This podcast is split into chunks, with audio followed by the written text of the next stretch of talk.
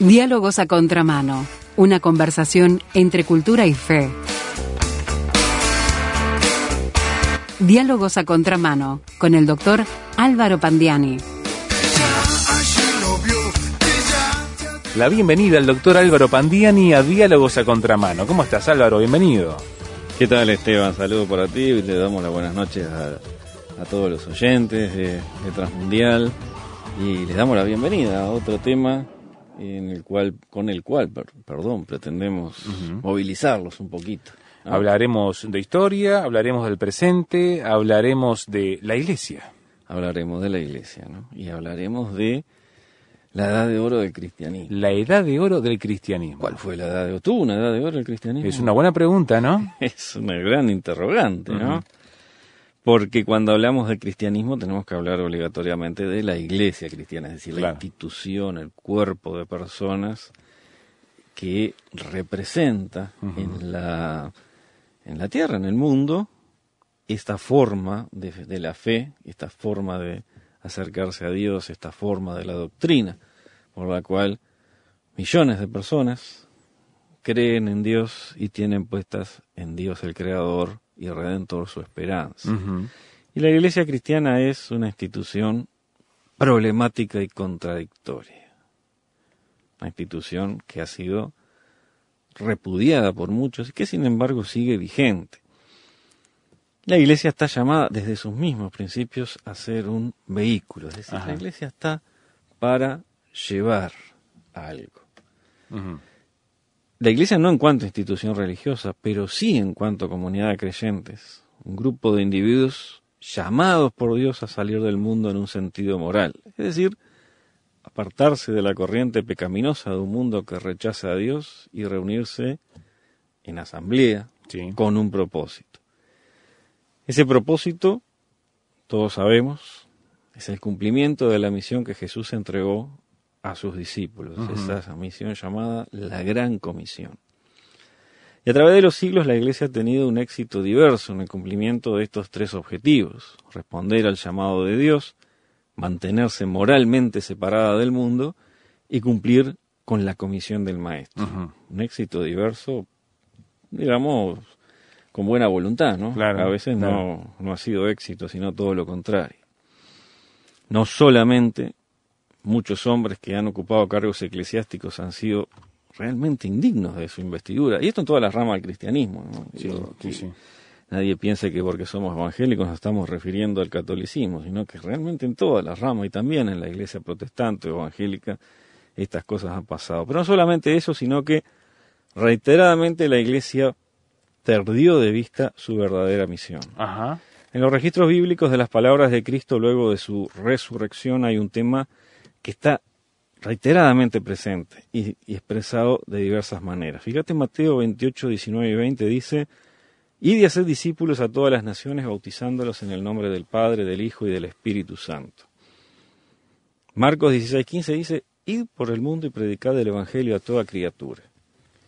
Lucas 24, 46, 47 dice, fue necesario que el Cristo padeciera y resucitara de los muertos al tercer día y que se predicara en su nombre el arrepentimiento y el perdón de pecados en todas las naciones. Uh -huh. Y finalmente, finalmente, digo, de los pasajes que hemos citado acá, en Hechos 1.8 dice, recibiréis poder cuando haya venido sobre vosotros el Espíritu Santo y me seréis testigos en Jerusalén, en toda Judea, en Samaria y hasta lo último de la tierra cuatro formas diferentes en que está expresado este mandato, que yo creo que traducen la insistencia de Jesús que ordenó en varias oportunidades y de distintas maneras que el Evangelio fuese oído y conocido por todos los seres humanos. Por eso decimos que la Iglesia está llamada a ser un vehículo, que está para llevar, para transportar uh -huh. algo. Es vehículo de un mensaje de amor. En palabras de, de ese gran estadista misionero que fue Oswald Smith, la suprema tarea de la Iglesia es la evangelización del mundo. Uh -huh. Y yo te voy a decir algunas cosas ahora que, que, de repente puede parecer que choca con cosas que hemos dicho en otras oportunidades y no hace mucho tiempo aquí en esta, eh, en esta columna. ¿no? A ver, la Iglesia debe dar preeminente importancia al aspecto evangelístico de su misión.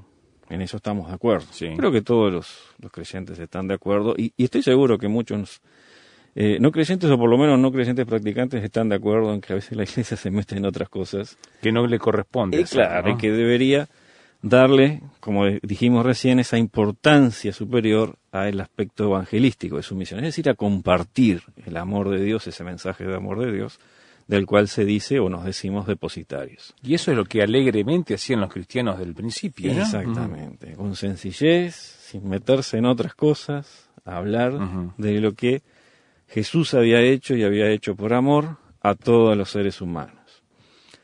No es la tarea principal, no es el objetivo supremo de la Iglesia involucrarse en política. Y esto no lo digo para estar acorde a los comentarios que recibimos cuando hablamos de política, religión y fe. Es verdad. Porque en realidad estas mismas palabras yo las escribí hace muchos años y ahora las trasladé o las trasplanté aquí para poder comentarlas. Esta es la otra cara, la otra faceta de ese debate que abordamos hace, creo que cosa de un par de meses, semanas sí, ahí está. Acá en este mismo espacio dijimos que está bien clamar por transparencia pública, lo hemos hecho, como muchos otros. Por supuesto, y lo seguiremos haciendo. Y lo seguiremos haciendo. Está bien clamar por justicia social, por una legislación con valores. Está bien, dijimos y afirmamos, procurar la participación en los más altos niveles de decisión de la vida nacional. Sí, señor. Pero también debemos decir ahora que Cristo fundó su iglesia para un objetivo espiritual más elevado que la participación política partidaria. Ajá. Punto. Seguimos tampoco es la principal tarea de la Iglesia, reitero, tampoco es la principal tarea de la Iglesia levantar la bandera de los derechos humanos y transformar la lucha por los mismos en su causa suprema.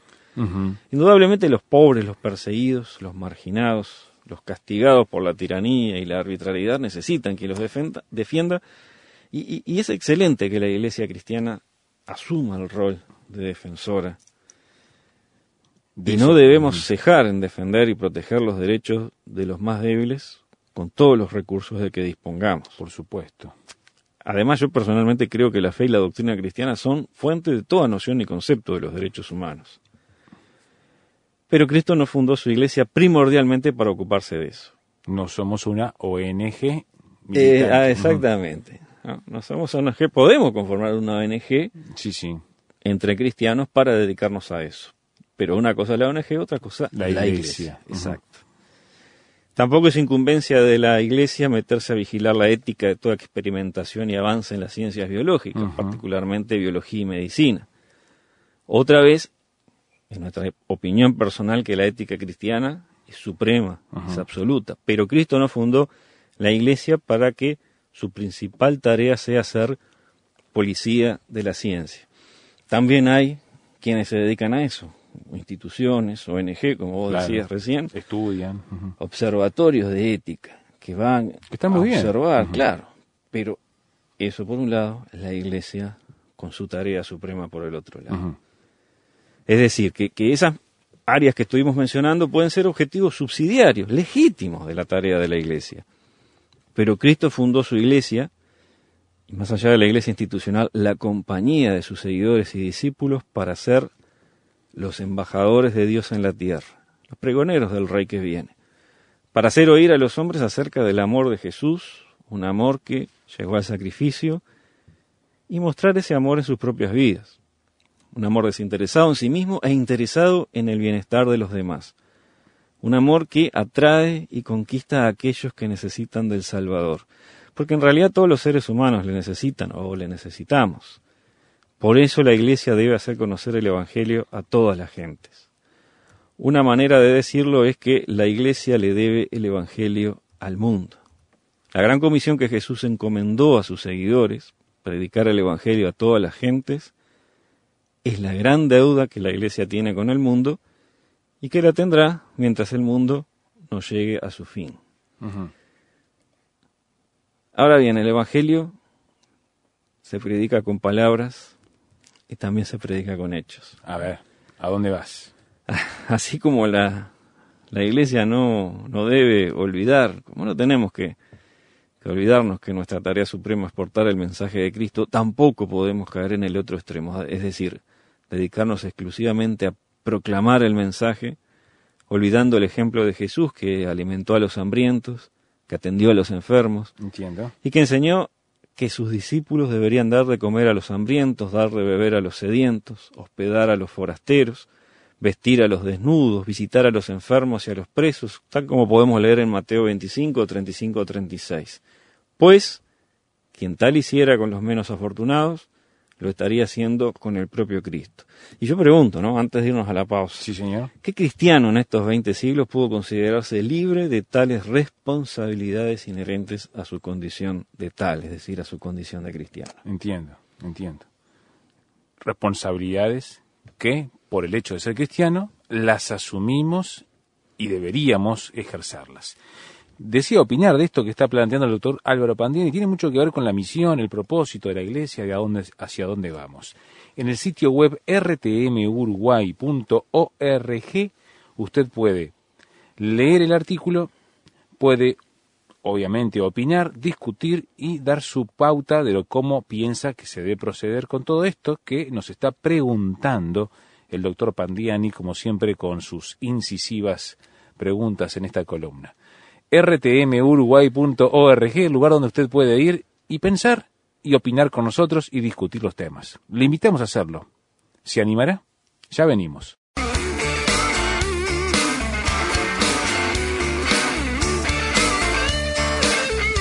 Estás escuchando Diálogos a Contramano. Una conversación entre cultura y fe con el doctor Álvaro Pandiani. Ser cristiano, ser parte de la iglesia, tal cual la hemos presentado y la presenta la Biblia, ejerce, desarrolla, como dice el doctor Pandiani, responsabilidades inherentes a esa condición de tal. Bueno, ¿y qué cristiano Álvaro entonces puede decir que no las tiene? Que no me corresponden.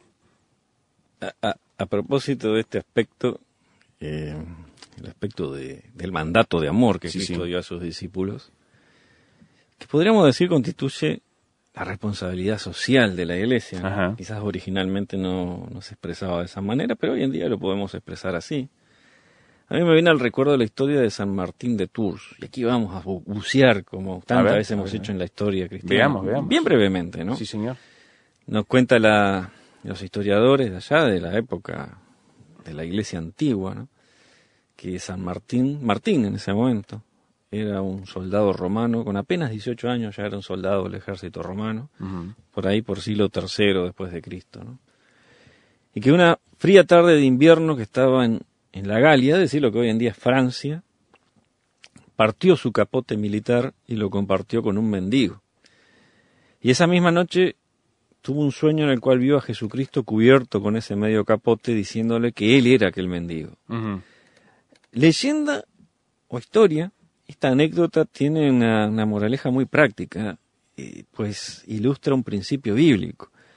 Juan el Bautista dijo, y leemos en Lucas 3:11, el que tiene dos túnicas dé al que no tiene, y el que tiene que comer haga lo mismo.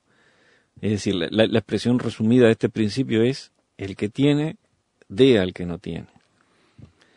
Las enseñanzas apostólicas recuerdan este aspecto de la práctica cristiana y no ocasionalmente. ¿eh? Fíjate, por ejemplo, Ajá. Hechos 20:35 dice, en todo les he enseñado que trabajando así se debe ayudar a los necesitados y recordar las palabras del Señor Jesús que dijo, más bienaventurado es dar que recibir. Sí, señor. En Gálatas 2.10 nos dice Pablo, nos pidieron que nos acordáramos de los pobres, lo cual también me apresuré a cumplir con diligencia. Y en Hebreos 13.3 dice, acuérdense de los presos como si estuvieran presos juntamente con ellos, y de los maltratados como si ustedes estuvieran en su mismo cuerpo. El ministerio que la iglesia cristiana debe ofrecer al mundo consta de, entonces, dos aspectos. Es muy claro, ¿no? Y no pueden, aspectos que no pueden divorciarse ni en la intención ni en la práctica. La proclamación del mensaje del Evangelio de Jesucristo a todas las gentes, por un lado, y por el otro, un servicio de amor a los desposeídos, infortunados, menesterosos y sufrientes. Un servicio de amor voluntario, Sí, un señor. servicio de amor justamente estimulado por el amor. no que venga el Estado y te saque para darle al otro, sino que uno voluntariamente por amor sirva. No por imposición. Claro. Hace mucho tiempo hablábamos de esto, ¿verdad? La gran diferencia entre el asistencialismo estatal impuesto y la, libre voluntad que por amor se desprende para darle al otro. es bien diferente el espíritu. Enorme, enorme, abismal diferencia. Estas son comisiones de la Iglesia que se complementan entre sí. La primera anuncia las buenas noticias de salvación por la fe en Jesús y la segunda comunica el mismo mensaje en los hechos incontestables de la vida de aquellos que siguen el ejemplo de Cristo. Y acá voy a introducir un pequeño paréntesis. Veamos. Yo me acuerdo eh, cuando hace muchos años participé en una campaña evangelística realizada en un barrio de Montevideo que se llamó la Cruzada Integral. Cruzada Integral. Cruzada Integral. Hay un gran número de congregaciones evangélicas se unieron para llevar adelante con un predicador uruguayo un evento que fue peculiar. Durante los días de campaña, junto con la predicación del Evangelio, se hizo atención médica gratuita y se reunieron ropas y alimentos no perecederos para donar a familias de bajos recursos. Sabes que este evento no solamente movilizó una gran cantidad de gente, pero una gran cantidad de gente, sino que además atrajo a varios medios masivos de comunicación, ¿Ah, hasta la televisión interesante, para, qué interesante. para ver lo que allí se estaba haciendo, ¿no? Interesados en difundirlo. ¿Por qué? Por el componente social de la tarea realizada, es decir, por ese testimonio de amor en acción de parte de las iglesias evangélicas comprometidas con este trabajo. Entiendo. Recuerdo incluso que en esa oportunidad yo me, contacté con un, antiguo compañero de estudios que, en ese momento estaba trabajando como productor de programas de televisión, de televisión secular, ¿eh? no de televisión evangélica. entiendo. Ya que él no, por lo menos en ese momento no era un cristiano evangélico, y él me comentó que más allá de las creencias del grupo religioso al que yo pertenecía, ¿no? En sus palabras, nadie podía decir nada, es decir, criticar o denigrar el trabajo social realizado. Claro. Aunque hoy en día tal vez sí se pueda decir algo. Digo, por lo que sé, no volvió a realizarse un evento con aquellas características. Gracias a Dios, también acá en Uruguay hay varias ONG, como hablábamos en el bloque anterior. Es verdad. ONG contra fondos cristiano evangélico que realizan una labor de proyección social y de testimonio de amor cristiano enfocado en la comunidad. Aunque su trabajo, ¿no? continuo y no colateral a un evento evangelístico, no sea noticia en radios y en canales de televisión, por lo menos de televisión abierta. Ahora, retomando el tema de fondo y sobre todo la proposición inicial, la pregunta inicial que hicimos. ¿Existió en el tiempo histórico que la Iglesia lleva sobre la tierra una época en que la misma cumplió a cabalidad sus comisiones expresadas como la misión de proclamar el Evangelio de Jesús y servir con amor a todos los necesitados, los marginados y los pobres? Porque si tal fuera el caso, esa, esa época debería ser reconocida como la edad de oro del cristianismo. Y ahí nos volvemos, nos preguntamos, ¿en verdad tuvo el cristianismo una edad de oro? Podemos mirar hacia atrás o mirar nuestro presente o, o, algún momento de la historia y decir, ¿hubo una edad de oro para el cristianismo? Y, bueno, esta interrogante hace pensar... es difícil, ¿eh?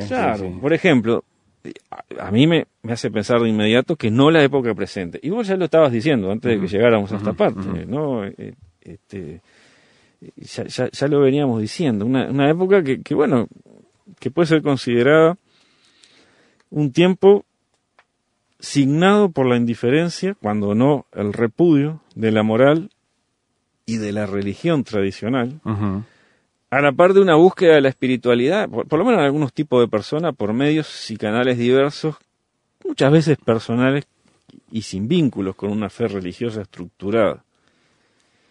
Si bien en la época actual el cristianismo está más extendido que nunca antes y la fe en Jesucristo se predica casi a cada pueblo y nación a través de todos los medios, incluyendo medios masivos de comunicación, el retroceso de la fe cristiana, sobre todo en bastiones tradicionales, como por ejemplo los países de Europa, Sí, señor. El enrarecimiento de la doctrina, el enrarecimiento de las expresiones de fe y la marcha atrás de los valores y principios cristianos en la consideración de las sociedades occidentales, por lo menos, hace que esta época yo creo que menos que ninguna pueda considerarse una edad de oro para el cristianismo en nuestra época actual.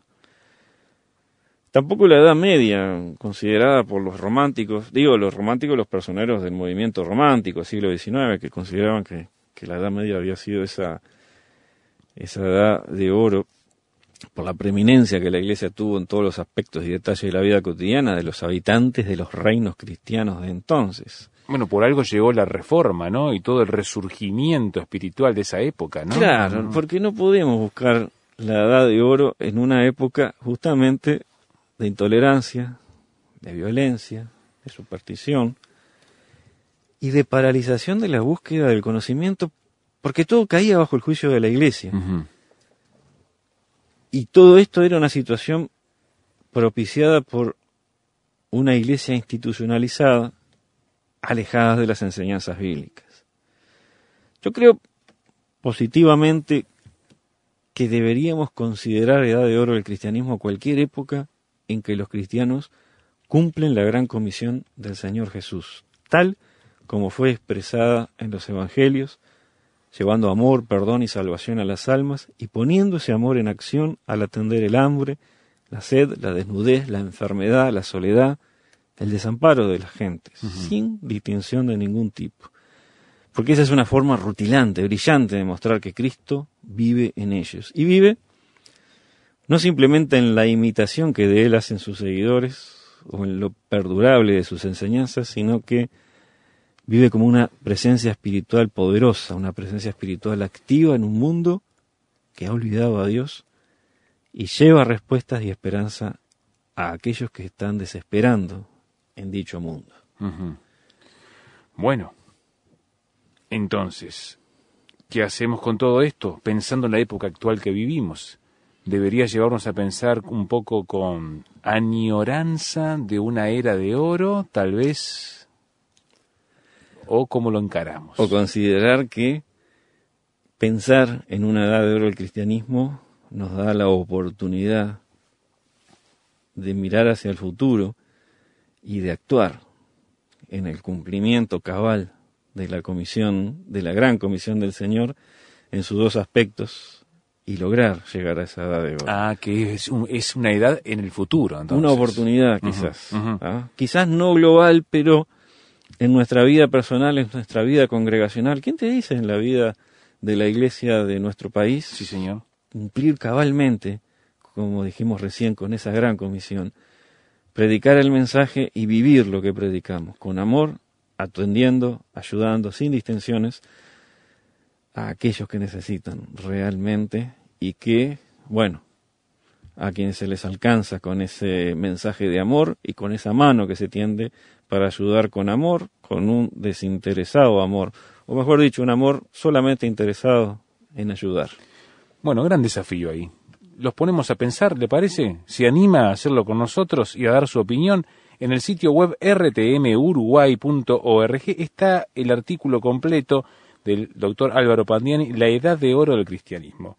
Y opine, aparte de leer y verificar todas las citas que él pone siempre en forma tan rica en sus artículos y pueda darnos una posición acerca de cómo debemos encarar esta temática. rtmuruguay.org. Muchas gracias Álvaro por acompañarnos y te esperamos si Dios quiere en la próxima para seguir dialogando a contramano. Ahí estaremos.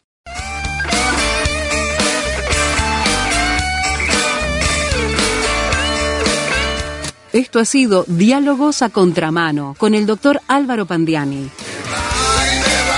Una producción de Radio Transmundial.